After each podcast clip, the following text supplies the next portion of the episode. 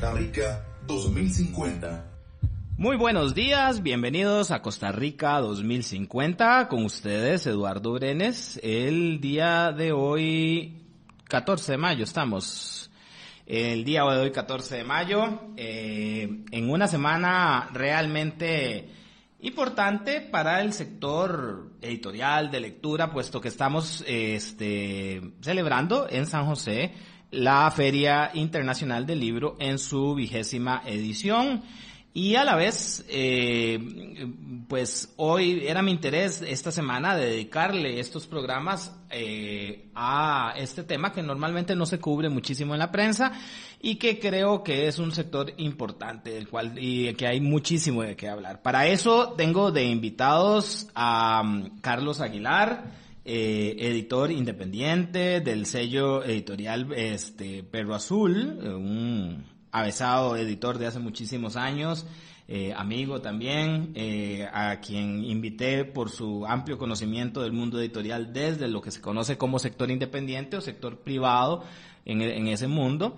Y también eh, otro gran amigo, eh, escritor, poeta, este, eh, y editor de una editorial estatal, en este caso de la EUNED, que es de la editorial eh, em, de la Universidad Estatal a Distancia, Gustavo Solórzano Alfaro. Bienvenidos Carlos, bienvenido Gustavo. Ah, buenos días.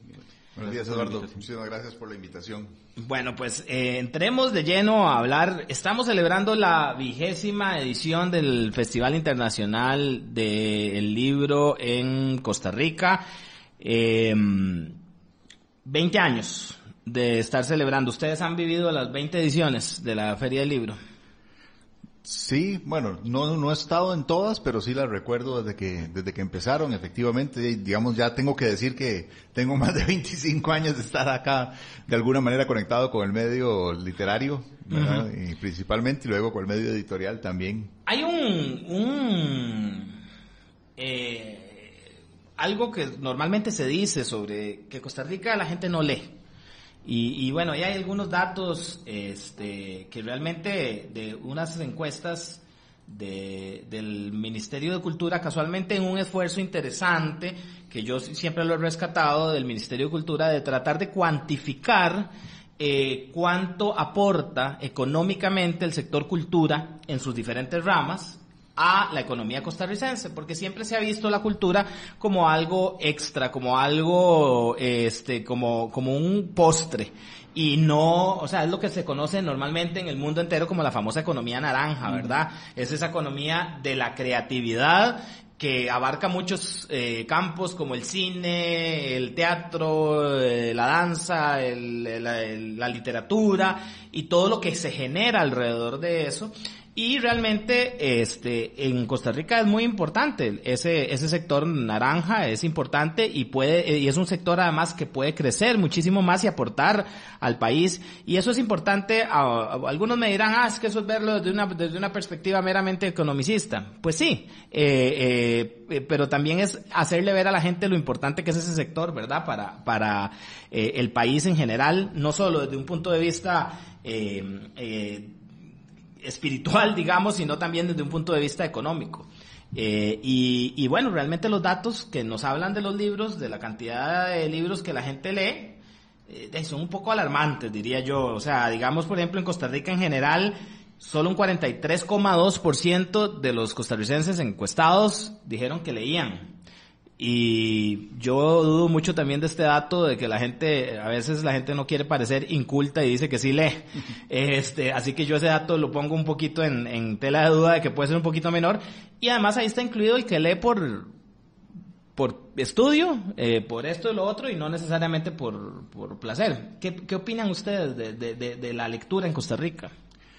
Bueno, ahí creo que habría que tocar dos, dos, dos, puntos. Este, uno sería este que señalás sobre la cantidad de lectores, que siempre es problemático dependiendo de dónde se, se observe. Siempre he considerado que es muy común que digamos que en el pasado era mucho mejor y se leía más cuando es todo lo contrario. Exacto. Evidentemente, históricamente hay un proceso de alfabetización que podríamos afirmar entonces que hoy leemos más. Claro. Pero vamos a esta situación, ¿qué significa ese 43%, verdad? ¿Desde qué punto de vista, según qué objetivos, según qué intereses, según qué cosas podamos determinar? Por ejemplo, hay alguna, en el mercado editorial, hay editoriales evidentemente que les interesa el, medio, el mundo de la literatura propiamente, poesía, cuento, novela, ensayo, pero evidentemente el mundo del libro es también muchísimo más amplio. ¿verdad? Exactamente, o sea, el libro no es solo literatura. En el caso de una editorial estatal, por ejemplo, en este caso de la ONED, bueno, pues produce una línea de interés general donde hay ciencias sociales, humanidades y literatura, por supuesto, que es su fuerte, y hay toda una línea de textos, de textos didácticos. O sea, la UNED tiene, por ejemplo, muchísimo libro de texto, eh, suple muchísimo libro de texto. Sí, la, la línea más grande es la línea editorial siempre, ¿verdad? Pero que digamos en, en un año que se puedan, un buen año que se hayan producido 100 títulos,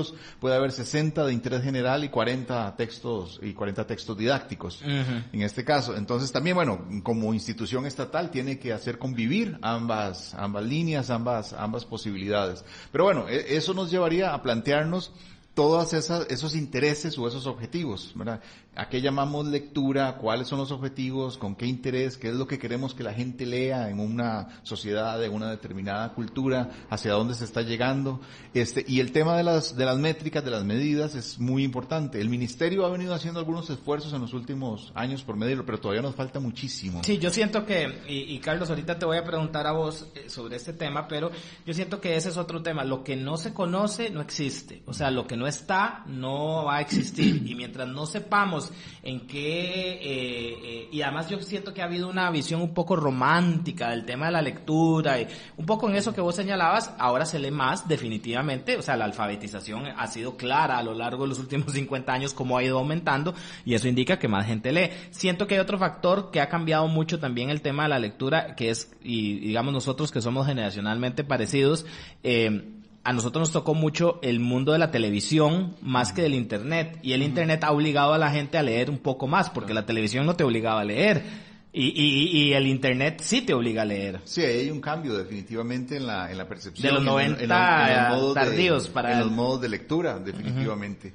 Eh, el otro punto que tocabas, tal vez para no dejarlo de lado, era cuando hablabas de economía naranja, es que efectivamente en el ámbito estatal es complicado hablar de estos temas. Claro. Este, y hay para, en- de alguna manera una visión romántica todavía, que está muy bien porque hay un interés y debe existir ese interés por llevar la cultura, el conocimiento, las ideas. Sí, más allá de que sea exitoso comercialmente. a todos los ámbitos posibles. Y si el Estado es sólido y es fuerte y permite financiar eso, bienvenido, adelante, y ojalá que tengan los mejores resultados posibles. Pero cuando el Estado pues flaquea en muchos aspectos, cuando la plata no es eh, inagotable, evidentemente, este, y es necesario ver ciertos resultados, es importante empezar a verlo, porque además convive con un mercado. Entonces, por más que quiera tener una visión idealista, que es muy loable, este, y no puede abstraerse de un mercado. Ahora- y eso es importante analizarlo. Eh, voy a volver con vos sobre ese punto, me interesa, pero Carlos, desde el punto de vista independiente, eh, las editoriales independientes, ustedes están más limitados de lo que pueden eh, este, eh, editar y producir, ¿correcto? Eh, buenos, buenos días, Eduardo. Este, mira, el, el- las publicaciones independientes, digo, en el caso nuestro, nosotros tenemos 20 años de estar trabajando independientemente. Este, que vinimos a llenar un vacío justamente porque las publicaciones antes este, se daban, por lo menos en el ámbito en el cual nosotros nos movemos, que es la literatura y el pensamiento, filosofía, ensayo político, este, las oportunidades para publicar eran, eran pocas, eran escasas. Entonces, Perro Azul sale como una alternativa para gente que andaba ahí un poco al margen, un poco deslindado de, de dónde podrían o dónde no podrían publicar. De Te hecho, referís del mundo editorial, digamos, más oficial. Exactamente. Y este, Jane, nuestra gestión ha sido un poco esa, o sea, abrir un poco de espacios y producir nuestro, Jane, nuestro material, este, publicarlo y buscar nuestros autores. Este, cuando, lo que pasa es que también cuando se habla del mundo, por ejemplo, nosotros estamos totalmente involucrados en lo que es la, la economía naranja. Nosotros somos una empresa, Ujú. fundamentalmente Una empresa. somos eso, o sea, Una pequeña empresa. Una pequeña empresa que se dedica a publicar libros. En este caso nosotros publicamos libros de literatura, poesía, narrativa y pensamiento. Pero ya no dejamos de ser una empresa, o sea, nosotros este, vivimos de lo que vendemos y, y promocionamos a nuestros autores en ese sentido.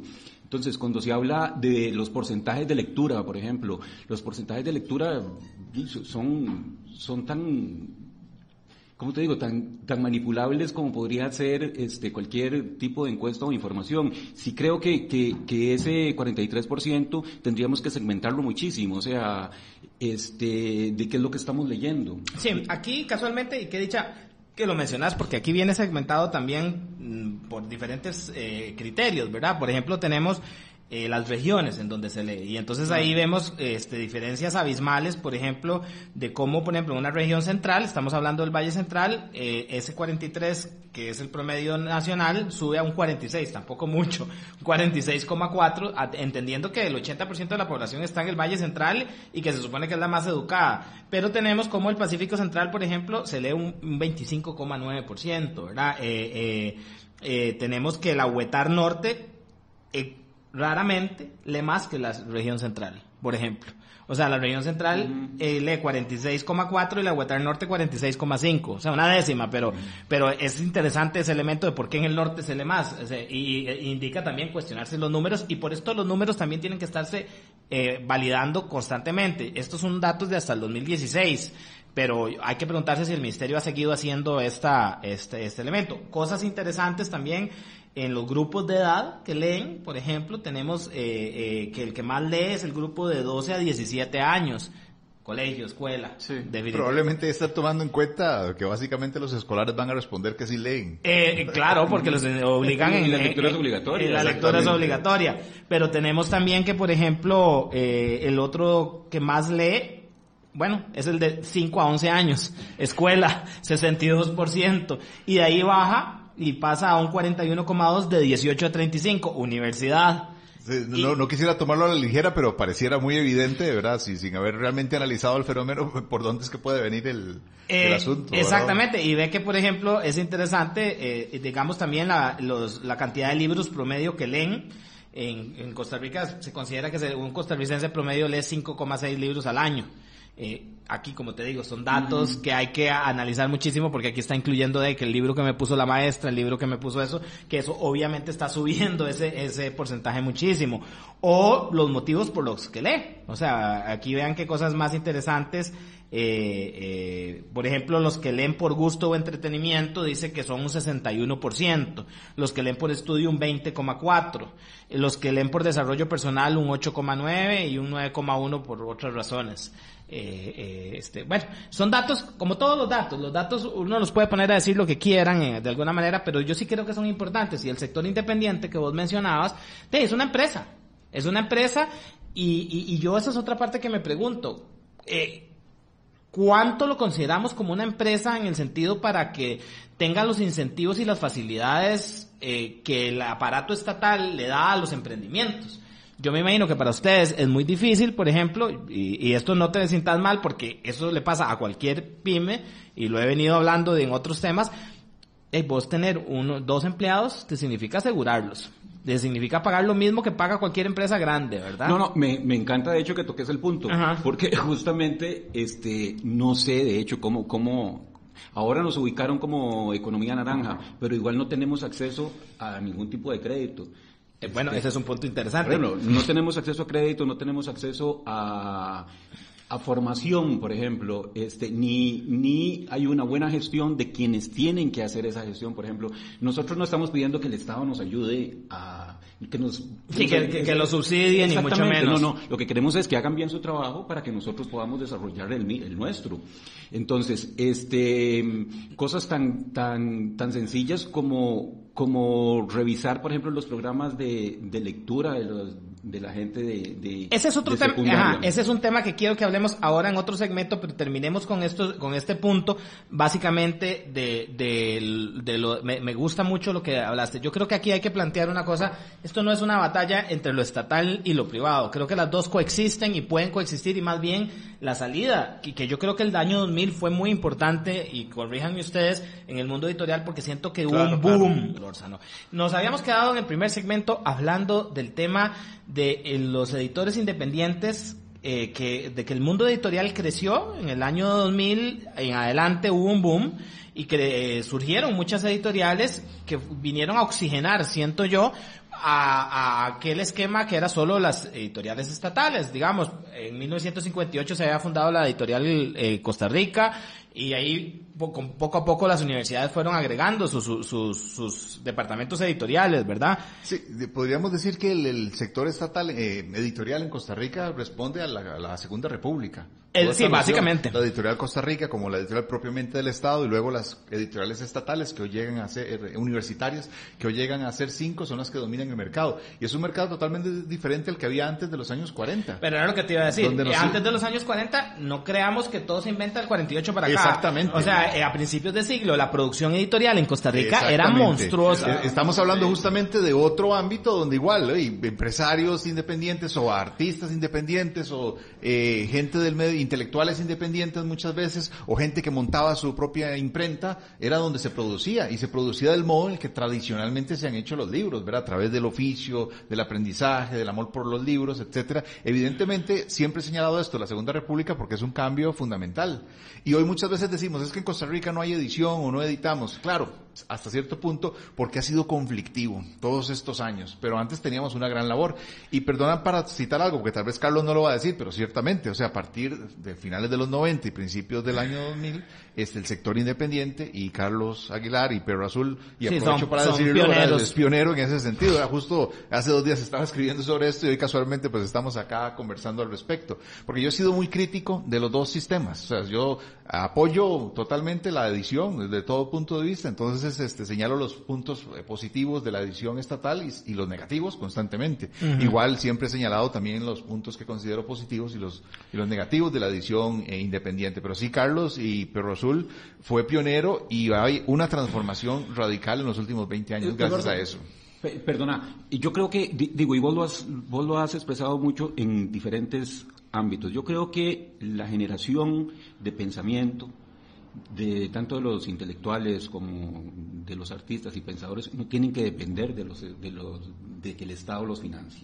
O sea de ahí la independencia de los intelectuales. Justamente de ahí la, la importancia de las editoriales independientes ¿Por qué? Porque, porque nosotros gestamos nuestros propios este, recursos. Y te da cierta libertad. Y nos da esa independencia. Y los intelectuales tienen que tener independencia y los artistas. No pueden haber artistas oficiales. Si yo, si yo llego y publico con la editorial del Estado, me estoy vendiendo de alguna manera.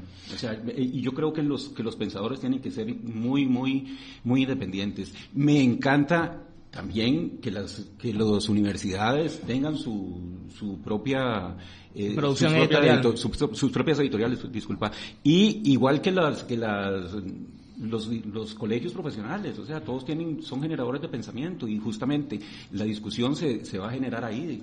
Sí, yo, yo creo muy, muy importante eso que vos decís y, vuelvo un poco a lo que mencionabas, digamos, hay un trabajo pionero de, de Flora Ovares y Margarita eh, Rojas en donde han analizado mucho la producción, ¿verdad? Este, literaria, de todo tipo yo soy un gran lector de verotecas, por ejemplo, y de publicaciones, y me, a mí me sorprende ver, o sea, la, que a veces se ha querido pensar como que del 48 para acá es que eh, surgieron aquí el interés por, por los libros y por las publicaciones y solo desde una vía estatal y no es así. O sea, uno ve la producción, yo, yo, yo tengo, digamos, del año 1900 a 1930 y resto, 40, digamos, la producción editorial en Costa Rica es monstruosa, de periódicos, de revistas, y hay de libros y hay, hay colecciones. Joaquín García Monge es un ejemplo de un editor independiente, digamos, ¿verdad? Este, eh, Joaquín García Monge, con su revista además, este, eh, también tenía producción de libritos que reproducía por, además por sus contactos con todo el mundo latinoamericano. Yo siento que ahora también,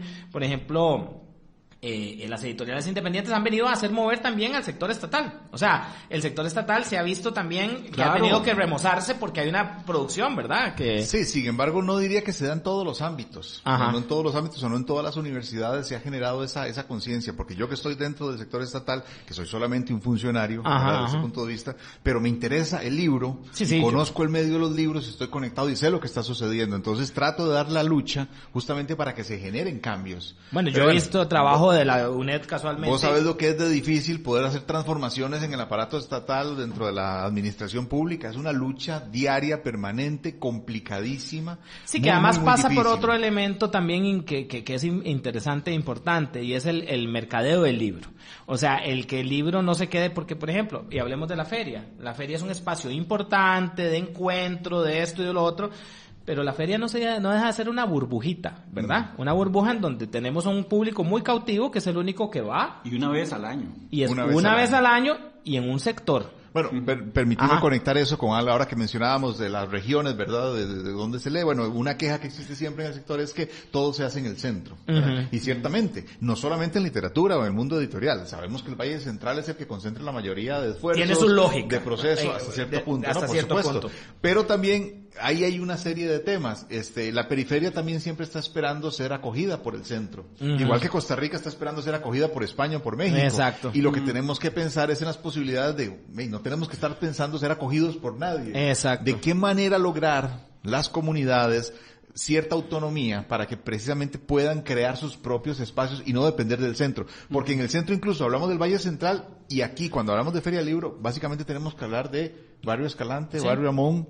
Si usted hace esa feria en el centro de convenciones como se pretendía y no invierte 500 millones en publicidad, transporte y logística, no llega nadie. No va a llegar Como no nadie. llegaba nadie a Pedregal. Entonces básicamente es la comunidad ni siquiera del Valle Central. Básicamente la comunidad casi que... Eh, urbana, urbana, clase media, alta, ah, Josefina, Josefina ¿verdad? y del este. Exactamente, Más o exactamente, menos. Sí, sí. exactamente, ¿verdad? Sí, Y bueno, Es a ver, muy, muy restringido. Pero también hablemoslo claro, de ustedes van a preferir eso, estar ahí, que no que los tiren a Pedregal y que no les llegue nadie, porque entonces ustedes no venden nada tampoco. Pero es que además no se generan esas condiciones. Es, ni ni sí. desde las ni desde las políticas locales, o sea, de las, las Las municipalidades, municipalidades. exactamente, ni desde el gobierno central. Y, creo que también desde los mismos grupos, o sea, porque eh, además, y eso ustedes saben que yo soy un liberal y, y critico mucho eso, yo no es que no crea en el Estado, yo creo en el Estado. Lo que pasa es que creo que el Estado también, ese Estado tan gigante, nos ha hecho que creamos que todo tiene que pasar por él para Sí. que suceda. Eso es la- esa es mi crítica más que todo. Y entonces, por ejemplo, cuando vos decís, o sea, yo celebro que haya editoriales independientes porque hay cosas que las editoriales independientes publican que no se publicarían en, en- en otras editoriales, eso por un lado. Segundo, porque siempre es bueno que el intelectual, y eso yo concuerdo con vos, esté un poco frente al poder y no dentro del poder. Veamos, por ejemplo, lo que acaba de pasar en Cuba este fin de semana de el- eh, una organización estatal que es la que controla las reivindicaciones de la población LGTB, que como un grupos independientes fueron a marchar, les volaron palo, porque no pasó por el Estado. Y eso es a lo que yo, lo que yo critico. Ahora, en el mundo editorial, mencionabas algo antes del, de- del- en el primer segmento que me parece esencial. El fomento de la lectura. O sea, yo sé que eso suena a repetitivo, eso suena a señoras de hace 50 años, pero yo sigo que- creyendo que es una reivindicación muy válida. Si no creamos lectores, nadie va a leer. Y lo que se está fomentando desde el Ministerio de Educación, hablemoslo porque es, es- es de, ahí está, una vez más, el Estado es el que, el que crea ese espacio y, es, y se está fomentando la lectura desde el Ministerio de Educación. Bueno, yo particularmente descreo totalmente de estas nociones de campañas de promoción Ajá. de la lectura. O sea, porque usualmente apelan a, a- a un ideal, apelan a, un- además apelan a lo consciente, esta idea de crear conciencia, como en otros ámbitos, ¿verdad? Crear conciencia para no botar basura, para proteger el ambiente, crear conciencia para que, para que, para que leamos. Pero eso parte de un ideal y de una moral, Claro. incluso. Sí, sí, que- Entonces, hay que leer. entonces, por supuesto que podría decir, busquemos los medios para que la mayor cantidad de personas tengan acceso a los libros, a los textos y que la mayor cantidad de personas puedan eh, generar sus, su- sus ideas o, o, desarrollar herramientas de pensamiento, por ejemplo. Este, quisiera poder hacerlo, no tengo las respuestas, pero la forma en la que se ha hecho es totalmente equivocada y no lleva, no conduce absolutamente a nada. Toda campaña de eh, invitemos a los niños a leer, o sea, es una campaña basada en un criterio moral que no conduce por lo general a ningún resultado positivo. Exacto. Eh, Eduardo, y también tiene que ver con, con, con políticas, o sea, hay, hay modas, este, entonces ahora todo te- tenemos que leer, pero ¿qué es lo que estamos leyendo? Este, va- Vamos otra vez por ahí, yo pienso que, que no es incentivar la lectura, claro que hay que incentivarla, es cambiar el, sis- el sistema educativo, o sea, tenemos que educarnos. Es que bueno, yo, yo, yo lo que voy, y, y yo, yo concuerdo mucho con Gustavo en lo que dice, me parece, eh, yo también siento que esa moral niña de hay que leer es es lo que ha fallado muchísimo. Sin embargo, uno ve, yo ahora venía, yo como todos los radioescuchas saben, yo uso bus para venir acá y, y es una cosa que observo mucho durante mi trayecto en el bus. ¿Quiénes van leyendo?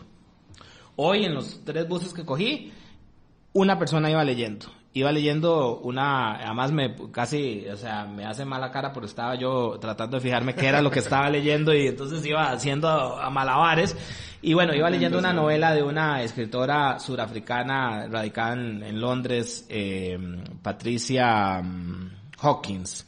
Eh, es como más un bestseller de, de, un tipo, pero bueno, era una novela, una novela que se estaba dando ahí. Fue la única persona que iba leyendo me ha tocado vivir en el extranjero, estar en el extranjero y uno ve muchísimo también gente, o sea, sociedades en donde se lee muchísimo más.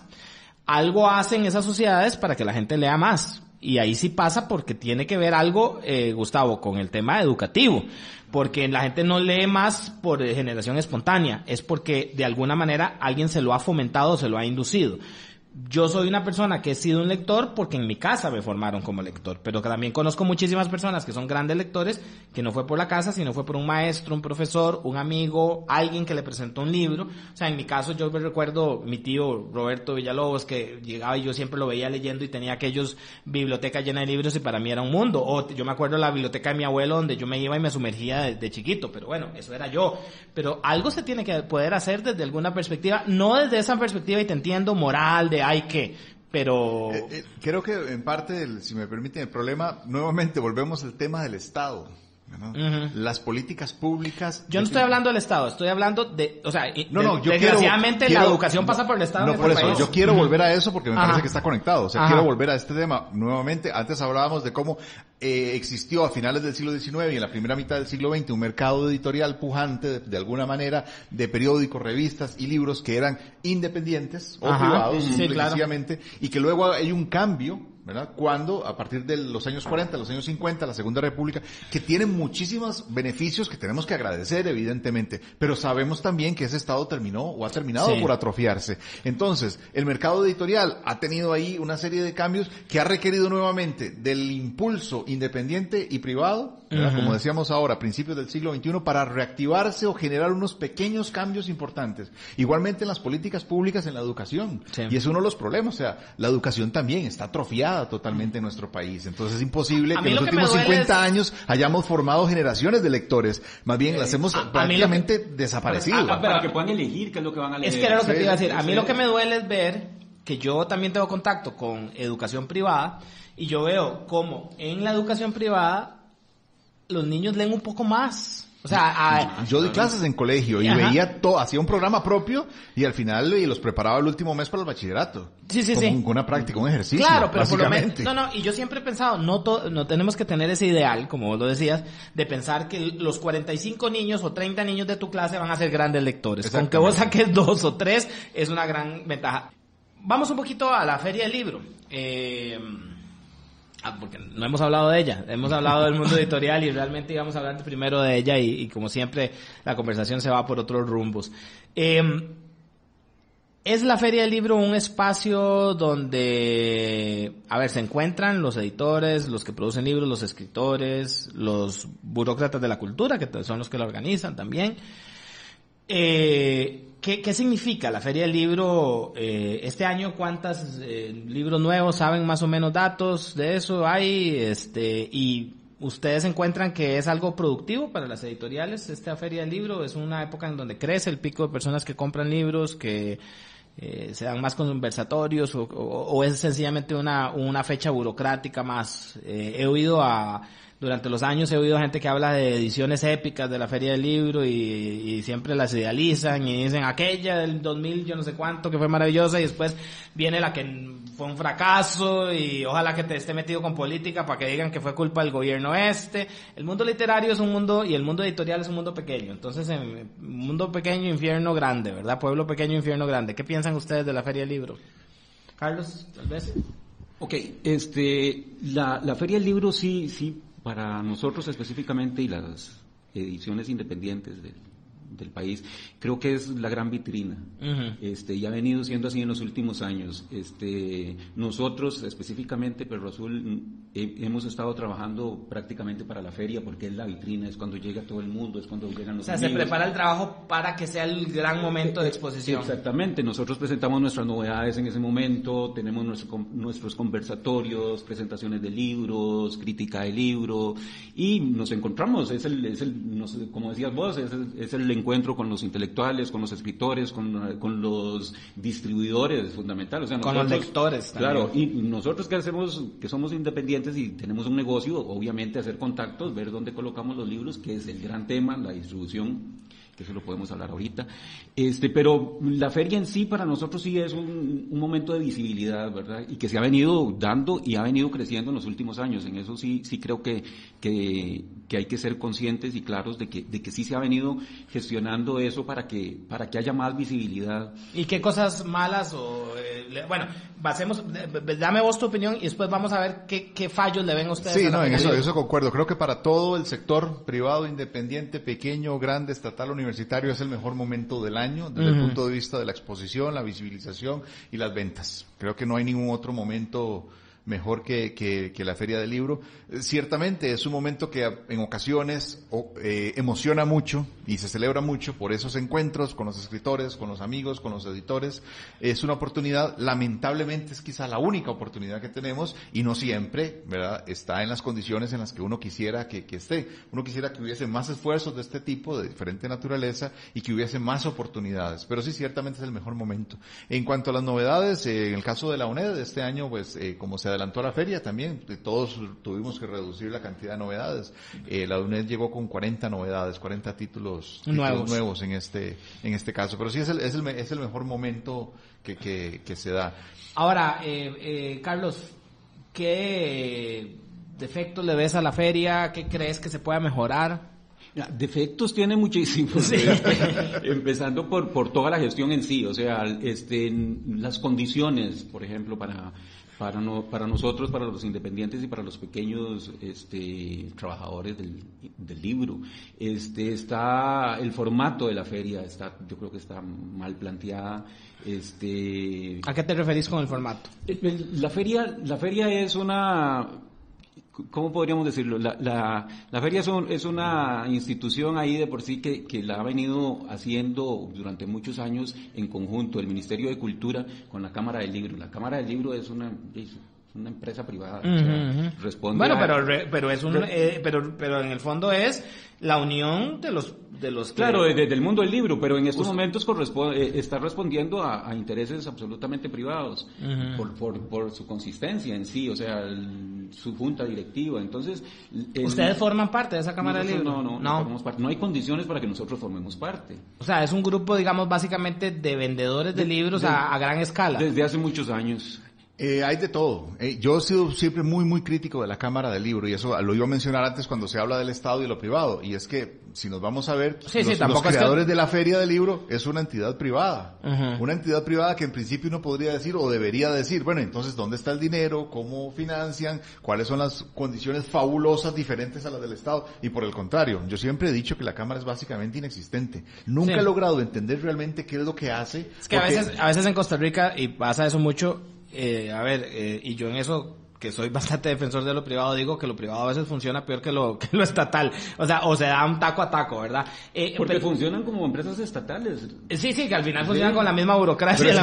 pero para mí siempre ha sido, vamos, estoy hablando desde un punto de vista de ciudadano, porque no estoy, tampoco soy parte de la Cámara como tal, aunque la editorial sí lo, sí forma parte, pero es una opinión como ciudadano. De hecho, el año pasado publiqué un pequeño artículo sobre la feria del año pasado, específicamente donde toco este tema, porque yo he cuestionado a la Cámara y he cuestionado también al Ministerio, que se unió con la Cámara desde el año 2013, que fue, esa es una feria exitosa, la del 2013, y luego de ahí una serie de problemas. Pero la Cámara siempre me ha resultado a mí, como ciudadano lo digo, como un ente medio fantasmal, porque realmente no sé qué es lo que hace, excepto originalmente y buscar un espacio y alquilar los toldos para vender como un chinamo cualquiera. O sea, como organizar un turno. aquí tenemos la nave de ladrillo en la aduana, aquí estos son los espacios, cuestan tanto y cada quien se acomoda y vende. Y ese era el objetivo. Y no había contenidos en la feria, que ha sido el gran problema. O sea, no hay una, no hay un guion en la No feria, hay. no hay una, una planeación. Pregunto, ¿y ustedes como independientes o, o los, digamos, los que no estén de acuerdo con la Cámara, no han buscado formarse entre ustedes, a, a aliarse, a hacer una asociación? O sea, el- el- esa es la riqueza de las fuerzas sociales también, que se organicen entre ellas frente a, a- a lo que consideran que está mal. O sea, y no se los, se los hago como crítica, la verdad que sí. O sea, Eduardo, el, el mundo editorial, como vos decías antes, es un mundo en Costa Rica es pequeño, todos nos conocemos. Entonces, este, los esfuerzos que se hacen también son, son muy, Hay muchos muy- egos. son muy particulares, son muchos egos, obviamente, pero también, este, igual, este, no, no, no hay, no hay condiciones para que nosotros como independientes este también podamos este forjar nue- nuestros proyectos este a esa gran escala este sí creo que el ministerio ahí nosotros sí necesitaríamos un apo- apoyo, real del ministerio de cultura para para por ejemplo en infraestructura para nosotros poder contar con una eh, poder nosotros programar nuestras propias ferias y nuestras propias actividades Pero, Le- pero ahí, perdona Carlos, y estoy totalmente de acuerdo, pero sí se requeriría que el sector entonces llegara de alguna manera organizado frente al ministerio para también poder exigir, ¿verdad? Es que ese es el que se den las condiciones. Yo, yo siempre he creído una cosa, y, y, eh, te lo tiro, Carlos, es, si ustedes se organizan, eh, obviamente, organizados tienen mucha más voz frente al ministerio. Y, a- y dos, yo siempre he creído que los ministerios, más que para hacer, deberían estar para facilitar. claro. Eh, o sea, yo no veo al, al ministerio haciendo su empresa editorial o, o sea, eso además no me gusta por principio mío. Pero creo que ustedes, independientemente, pueden tener una voz mucho mayor. Es un poco como lo que dice Tavo, ¿verdad? Sí, sí, yo, yo he insistido en eso, o sea, yo, y yo conozco a todos los del sector independiente y yo digo, o sea, es importante buscar la manera. Uno de los mejores ejemplos es la, la cooperativa de unas 30 o 35 editoriales independientes en Chile que hacen la furia del libro, ¿verdad? Que es este, uy, es una, Una una, iniciativa una totalmente a- aparte, ¿verdad? Bueno, imagínate, ahí, El están- gremio, están- eh, ahí eh, además, ahí además están o sea, haciéndolo bajo el esquema cooperativo que tiene una serie de beneficios, que tiene una serie de millones, de miles de millones que nos sacan a todos los contribuyentes y que se votan en proyectos eh, este, de amigotes del poder. Y, y- y- y, digamos, una, hacer una cooperativa es una cosa interesantísima, que, se- que podría generarles muchos beneficios. Eh, En España está el gremio de los editores independientes también. Yo- hay, hay algo, yo creo que no, tampoco hay que ser mezquino también con la gestión que se ha hecho desde el, desde el gobierno. Este, la feria del libro ha mejorado en la medida en que el Ministerio de Cultura se ha ido involucrando. Sí, totalmente. A- a- lo que vos decías antes y, y es una también- mejora, es una mejora sustancial. Claro. Bueno, y eso es bueno decirlo. Por eso Claro, la alegría en el 2013 cuando tuvimos a México de invitado y los contenidos fue una transformación, hubo una curaduría y hubo mucho regocijo en el medio porque dijimos, esta feria parece que está creciendo. Parecía en serio, caminando. parecía una feria como la, vos que has estado en y- la de y- Guadalajara, y en y- y México. señalo algo importante porque el ministerio y, y la cámara ahora trabajan en principio juntos, pero en realidad no se llevan. A la cámara no le hace gracia la colaboración con el ministerio porque siente que el ministerio es la que hace y le impone las condiciones. Pero claro que tampoco va a hacer nada porque realmente el que está poniendo la mayor inversión es el ministerio. Aunque cuando digo esto se han molestado porque si no, la cámara tiene, me pone la plata en esto y en esto y en esto. Bueno, pero básicamente es el ministerio el que ha dotado de contenidos. Mucho, mucho, mucho por mejorar, pero sí el ministerio ha sido una, o sea, mejoró lo que hacía la cámara. Claro, eh, eh, eh, algo que yo quiero mencionar también es eso, este, el, desde el ministerio también, digo, el espacio que nosotros tenemos como independientes se generó desde el ministerio. Claro. O sea, nosotros- Ah, no, no, no, Tampoco es que hemos estado desorganizados también, digo, nos unimos en el momento en que, en, en que realmente es necesario, pero hemos ido evolucionando. Yo creo que la evolución es lenta. Nosotros aprendemos lento, pero ahí vamos avanzando. Eh, sí, sí, vuelvo a repetir, se- la gestión ha sido muchísimo mejor cuando el ministerio se involucró.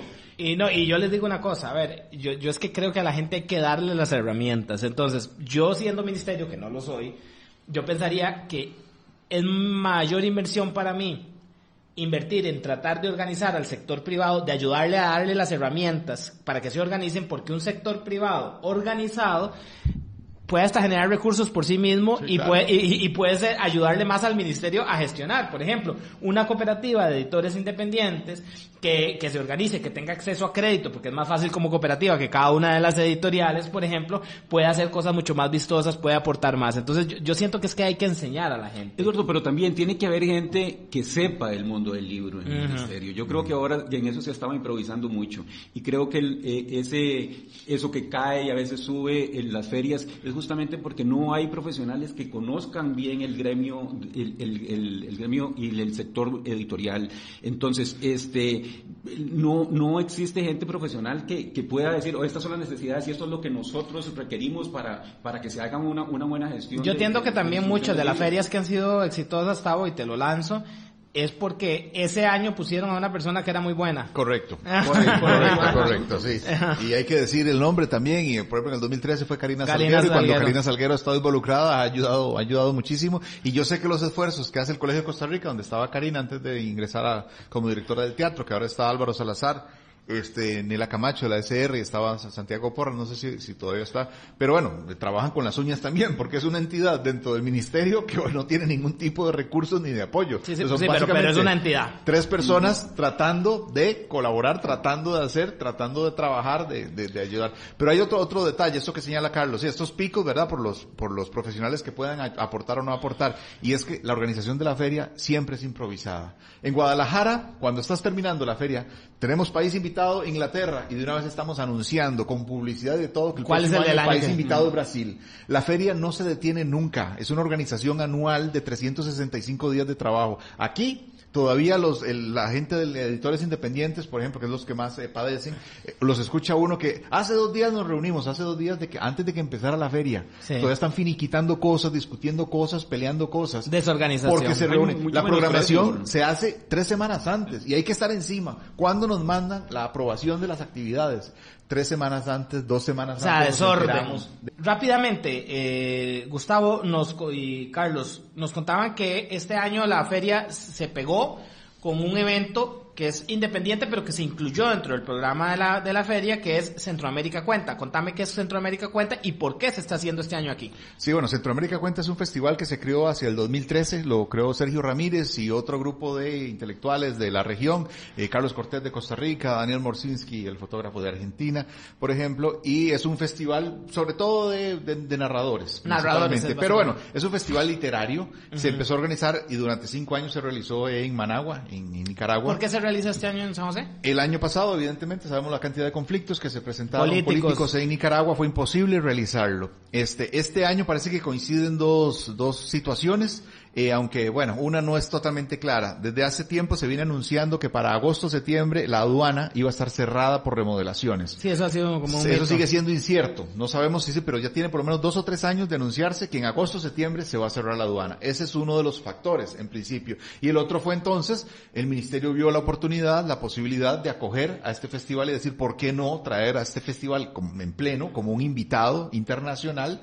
Y darle realce a nuestra feria. Entonces, Centroamérica Cuenta es un festival literario que se invita a participar en el marco de la Feria Internacional del, del Libro. Entonces funciona como país invitado y definitivamente pues es una gran oportunidad. Si el evento se llama Feria Internacional del Libro, necesitamos países invitados. Bueno, y los dos años anteriores no ha habido países invitados. Bueno, y pareciera, eh, eh, exacto, y ayuda el hecho de que Centroamérica Cuenta trae autores como Yoconda Belli, está trayendo a, bueno, Sergio Ramírez, Patricio Prom, que actualmente tiene pues muchísimo auge. Exacto, digo, de alguna manera le da eh, lustre al, al festival. Caparrós, John Leander, Caparrós, etcétera, etcétera. Exacto. Carlos, ¿qué retos ¿Crees que tiene el mundo editorial en Costa Rica eh, en el corto plazo? Eh, hablabas del tema de la distribución. Ese es un tema recurrente que se habla todo el tiempo y que yo no veo que nunca cambie en nada. O sea, seguimos hablando de que no se distribuye bien y eso yo lo oí, Tavo que me conoce de hace más de 25 años, 30 años, se oía en los 90, se sigue oyendo igual ahora. Sí, es un tema, es el tema de las editoriales, es la distribución, este, y no es de las pequeñas, es de las grandes. Las grandes tienen sus propios sistemas de distribución, ellos en sí, entonces, este, por ahí pasan sus libros porque tienen sus representantes en todos sus países. Nosotros, en, en este momento incluso lo que estamos buscando es visibilización poder visibilizarnos como, como sector. Entonces la feria de eso nos, para eso nos sirve. Este, lo único es que es una vez al año y está desorganizada. Por otro lado, este, sí creo que los, que los retos grandes es, a pesar de que nosotros tenemos ya 20 años de existir, es sobrevivir justamente todos los días. Con, en época de crisis, además, ¿verdad? Porque si vamos a sufrir eh, todos, ustedes están, ¿qué? Con el IVA igual, eh, ahora Igual, viene. eh, Este, todo. Y aparte de eso, este, los, los insumos, este, todos están grabados, los de producción de libros. O sea, papel, tintas, todo. Exacto. Y este y, y- y por eso y por el otro lado está lo, lo de la promoción y lo de la distribución, que es un tema que, que, que nos afecta, yo creo que a todos, a los grandes y a los pequeños. Y, y, el, y, el, y el poco acceso que nosotros tenemos como, como pequeños y como, como independientes a estar en las vitrinas de las, de las, de las grandes distribuidoras de libros. Ajá. Porque nosotros, por ejemplo, ni siquiera tenemos un espacio como independientes en la, o como, como sector en el aeropuerto, por decirte algo, que es la cara de, de- por donde entra y sale la gente al, al país. Otro programa vamos a hablar de que si lo que se produce es lo que interesa o que se quiere leer también, ¿verdad? Porque también por ahí puede andar, pero creo que eso lo podemos dejar para otro programa. Nos quedan dos minutitos, porfa un cierre rápido. Este, quiero dejarles dicho que tienen unas puertas abiertas acá. Me parece interesantísimo que por lo menos una vez cada dos meses eh, puedan venir y hablemos sobre el, sobre el tema del mundo editorial. Creo que parte pasa también porque los medios no damos también mucho espacio. Un cierre rápido. Sí, bueno, no. Un minuto cada, para- un este minuto caso, cada para- uno. Para cerrar con el mismo, con el mismo tema, eh, independientes, privados, grandes y pequeños en Costa Rica, estatales y universitarios, el problema de la distribución es básico, es el que ha afectado, quizás sea el problema principal, definitivamente. Y hay que buscar alianzas, definitivamente. No es posible que una universidad grande no pueda contar con un distribuidor internacional, por ejemplo. Y que eso. no se realicen las gestiones para tener distribuidores internacionales. Sí, o sea, Independientemente de lo que se haga acá, que también es suma, sumamente limitado por razones que, bueno, que en otro momento se pueden, se pueden discutir. Este, y no, nada, pues eh, hay muchos temas por tocar, ¿verdad? Y muchísimas gracias, Eduardo, por la invitación. gente igualmente. al- a- también al, eh, o sea, al, al- a la feria, creo que todavía queda hasta el 19 de mayo. Sí, claro, tenemos toda la semana, de aquí al, hasta Hay el domingo. actividades actividades permanentes. Centroamérica Cuenta está con invitados internacionales toda la semana y continuamos con las actividades de la Feria Internacional el fin de semana y están los invitados, en el caso de la UNED, el puesto de la, de la entrada de la antigua aduana y Carlos en la Casa en del el- Cuño. En la Casa del 22 Cuño, el en la 22 en la Casa del Cuño. Yo les digo que esta semana, el jueves, vamos a tener a eh, Camila Schumacher eh, hablando sobre uno de sus libros, que es de la editorial de Pedro nosotros, Azul, sí. eh, que se llama el libro Atrevi- eh, Atrevidas. Atrevidas. este, relatos polifónicos de mujeres trans. de mujeres trans y vamos a tener a una eh, eh, de estas mujeres trans también aquí de visita y vamos a tener también a autores como Fabián Coto de el, eh, que está editando con Encino Ediciones. eh, ajá, Encino Ediciones. Eh, muchísimas gracias. Volvemos mañana en Costa Rica 2050 a esta misma hora con Ana Madrigal.